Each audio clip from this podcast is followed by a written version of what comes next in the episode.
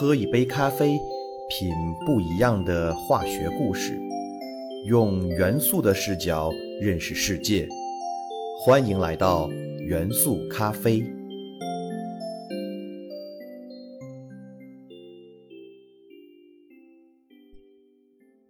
大家好，欢迎收听元素咖啡，我是你们的老朋友老胡。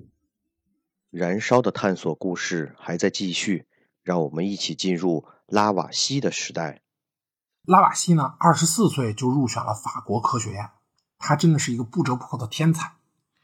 跟其他化学家相比，拉瓦锡在科学研究中极端的注视定量测量的重要性。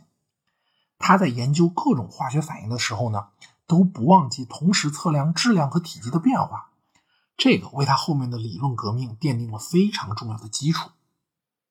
大家千万不要觉得啊，这是别的科学家水平不行。各门学科的发展呢，确实都有从定性解释、观察到定量测量，再到数学规律这样一种发展过程。在十八世纪的欧洲，这是一种先进的思潮，而拉瓦锡就是引领这一思潮的天才。就是说，别人是跟着他的脚步前进，而不是他循着别人的脚步亦步亦趋。不过呢，测量质量啊、体积这种变化呀，以及包括热量的变化呀，都需要精巧设计的仪器。恰巧此时呢，法国的精密仪器制造大大发展了。拉瓦锡拥有巴黎巧匠制作的毫克级别的天平，拉格朗日帮忙设计的相当精准的量热计和气量计。这些设备啊，都极端昂贵。不过好在和波尔一样，拉瓦锡恰好也是一个贵族后裔，而且。他在科学研究中不计成本，甚至在科学研究中点燃过钻石。在1772年呢，拉瓦锡开始研究燃烧。他在研究磷的燃烧过程中，他发现磷燃烧生成的白烟看起来是烟，其实是一种白色粉末，而这种白色粉末比磷本身的质量更大。所以跟金属生锈一样，磷在燃烧的过程中质量是增加的。但它反过来呢，它在一个密闭空气中燃烧磷。他又发现，这个空心如果把空气的质量也囊括进去呢，密闭空间内部的质量是没变的。他直觉就感觉到是空气中的一部分在燃烧中进入了新的物质。在1774年，前面咱们提到的发现氧气的科学家普利斯特利，他跨越英吉利海峡到巴黎去游访，拉瓦锡盛宴招待了他。在宴会中呢，普利斯特利兴致勃勃地把自己制备活命空气，也就是氧气啊。也就是他自己认定的脱燃素空气的方法，告诉了拉瓦锡。拉瓦锡大为震撼，因为在此前不久呢，瑞典的化学家舍勒也刚刚给自己来过信，描述自己制备了一种火空气，而这个火空气的性质和普利斯特利发现的脱燃素空气是差不多的。那这也就由不得他不信了。此后呢，拉瓦锡就开始了他著名的二十天实验。首先，拉瓦锡在一个密闭的容器中加热水银。经过了漫长的二十天之后，红色的矿渣就不再出现了。其实十二天以后它就不再出现了。但是拉瓦锡为了严谨，他又等了八天。拉瓦锡详细的记录了这个密闭空气中空气减少的体积，大概是五分之一。那么容器中还剩五分之四的气体。拉瓦锡把燃烧着的火焰放到剩下的空气中，这个火焰马上就熄灭了。再把动物放入到这种空气中，动物也是无法存活的。拉瓦锡就把这种占空气五分之四体积的部分命名为消气，就是无生命的意思。后来被其他的化学家改名，就改名叫氮气了。之后呢，拉瓦锡和普利斯特利一样，他把红色矿渣呢拿到另一个密闭容器中去加热，重新得到了水银和气体。与此同时，他详细的测量了释放气体的总量。这个时候，他就发现气体的释放总量呢。恰恰和之前红色矿渣形成的时候空气的减少的总量是相等的，所以呢，所谓的红色矿渣就是水银和这种气体组成的化合物。它在加热的过程中呢，又把气体又放出来了，他就把这种可以和水银结合的气体命名为氧气，意思是可以产生酸的东西。因为他在化学实验的时候发现磷酸和氧盐酸都是氧化物溶于水形成的，所以他当时认为所有的酸中都含有氧。他就把这种气体命名为氧气，而我们前面其实已经知道了，无论是有机物还是金属的燃烧，都是需要氧气参与的。也就是说，燃烧的过程本质啊，其实就是物质和氧气结合的一种化学反应。当然了，其他气体，例如氯气、氟气，是不是也可以参与燃烧呢？也可以。但是呢，就当时不在这个研究的范畴之内。如果燃素说真的站得住脚的话，燃烧是一种燃素溢出的过程，那么水银形成的红色矿渣的过程呢，释放了燃素，气体的体积就减少了。那我们只能得出一个结论，那就是燃素有负体积。其次呢，水银形成红色化合物的时候释放了燃素，而质量却增加了。那也就是说，燃烧有负质量。怎么看呢？燃素说都不是很合理，而且这个假设是多余的。于是，在1783年，拉瓦锡向法国科学院提交论文，指出燃素说的诸多弊病，并论证氧化理论是可以十分恰当的解释燃烧现象的。同年呢，拉瓦锡在家中举办了一个盛大的仪式。拉瓦锡夫人呢，身着女祭司长袍，在家中用一个火盆把斯塔尔和其他燃素论者的著作焚烧一通，正式宣布燃素说的破产。这让我们不禁感慨：这个富二代他就是会玩啊！由于拉瓦锡提出的氧化理论呢，假设很简单，与实验的结果的吻合呢非常好。不久的，科学家们就纷纷接受了氧化理论，抛弃了燃素说。不久之后呢，拉瓦锡和其他化学家一起出版了《化学命名法》《化学纲要》等诸多著作。在他的倡导下，化学家开始用元素组合的方法来命名化合物。并利用物质守恒的原理，使用化学反应方程式来描述化学反应，使得化学反应进行了定量分析的年代。拉瓦锡还第一个提出了一张包含三十九种元素的元素表，但当时还没有周期这个发现。在正确的理论指导之下，化学这门学科一日千里，在十九世纪迅速发展，所以拉瓦锡也被称为近代化学之父。他的地位啊，堪比物理学界的牛顿、麦克斯韦。法国也一时成为了化学的故乡，不仅出了大批的理论化学家，在实用化学方面呢，当时最先进的制碱和制糖工业也都来源于法国。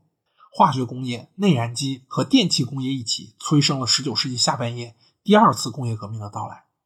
可惜的是啊，拉瓦锡没能亲眼目睹自己开创的革命开花结果，他在另一场大革命——法国大革命中掉了脑袋。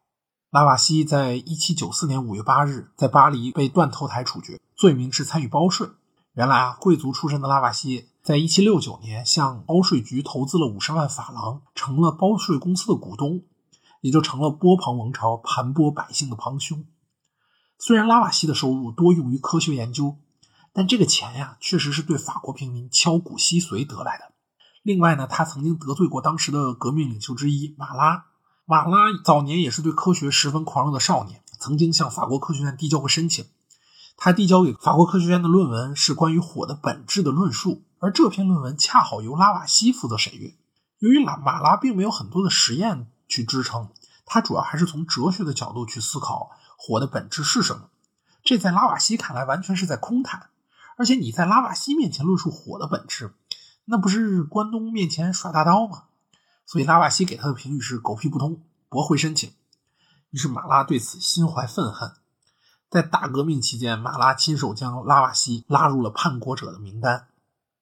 虽然许多著名的学者申请对拉瓦锡进行豁免，至少缓刑执行，而且这个始作俑者马拉也在拉瓦锡行刑之前就遇刺身亡了。但保王党的随时反扑和外国势力的猛烈干涉，让革命中的巴黎和执政的雅各宾派变得有些疯狂了。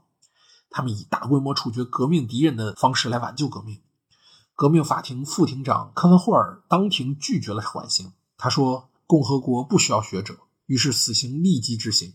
著名数学家拉格朗日悲愤地说：“砍掉他的脑袋只需要一瞬间，而法国想再长出一颗这样的脑袋，可能一百年也不够。”不过，今天我们来回顾这件事儿呢，我们是可以欣赏到由同一名画家雅克·大卫绘制的两幅与这件事儿相关的历史油画。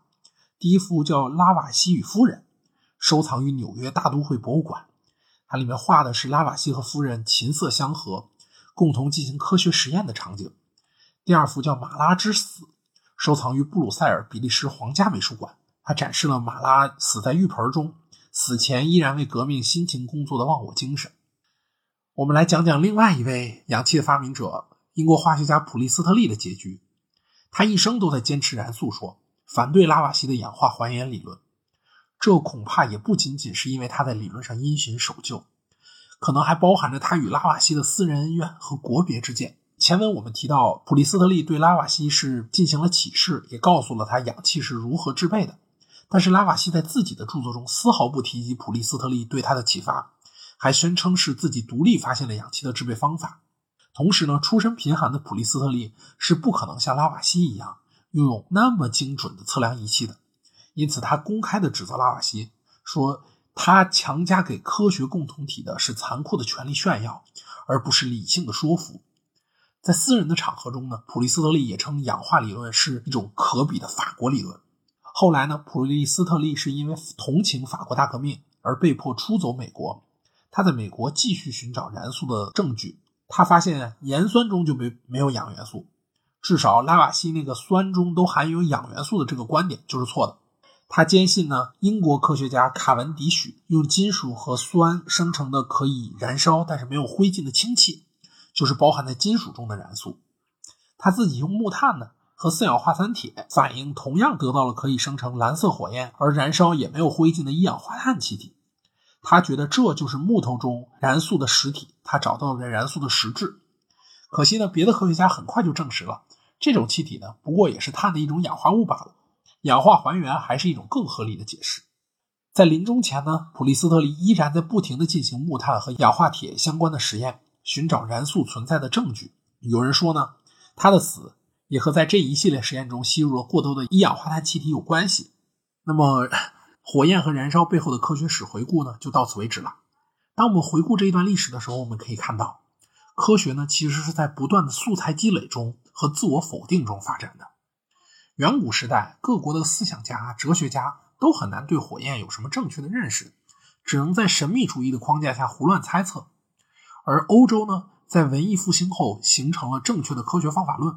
使得知识积累和技术积累都进入了双向的正循环，这是欧洲的幸运。比如说，我们只有在真空泵发明出来以后，波义尔才能论证空气对于燃烧的必要性；只有在收集气体的技术成熟后，普利斯特利才有可能收集到纯化的氧气；只有在微天平啊、气量计技术大发展的时代，拉瓦锡才能如此自信地提出化学反应中的物质守恒定律。在很多的科学史著作中呢，我们经常以科学家为线索进行讲解。让读者感觉是这样一批伟人推动的科学前进，这实际上就是一叶障目不见泰山了。固然呢，英雄创造了时势，但更多的时候是时势造就了英雄，成就了欧洲历史上灿若繁星的科学巨匠。就氧气的发现来说，普利斯特利没有发现氧气，舍勒也早晚会发现氧气。拉瓦锡没有发现物质守恒定律，其实其他人呢也很快就会发现物质守恒定律。所以，我们也不要因为中国古代没有产生可以媲美欧洲的科学体系而感到自卑，也不要因为中国在近代的技术落后而感到羞愧。那是因为环境没有到，时候也没有到。只有说技术进步到一定的层次，素材积累到一定的层次，科学才能够有突破。现在我们大家一起做好科普，学好知识，在中国推广科学的认识，推广科学的方法论、世界观，才能在中国人心目中种下科学的种子。在未来迎来属于我们自己的大师辈出、灿烂辉煌的时代。好，谢谢大家。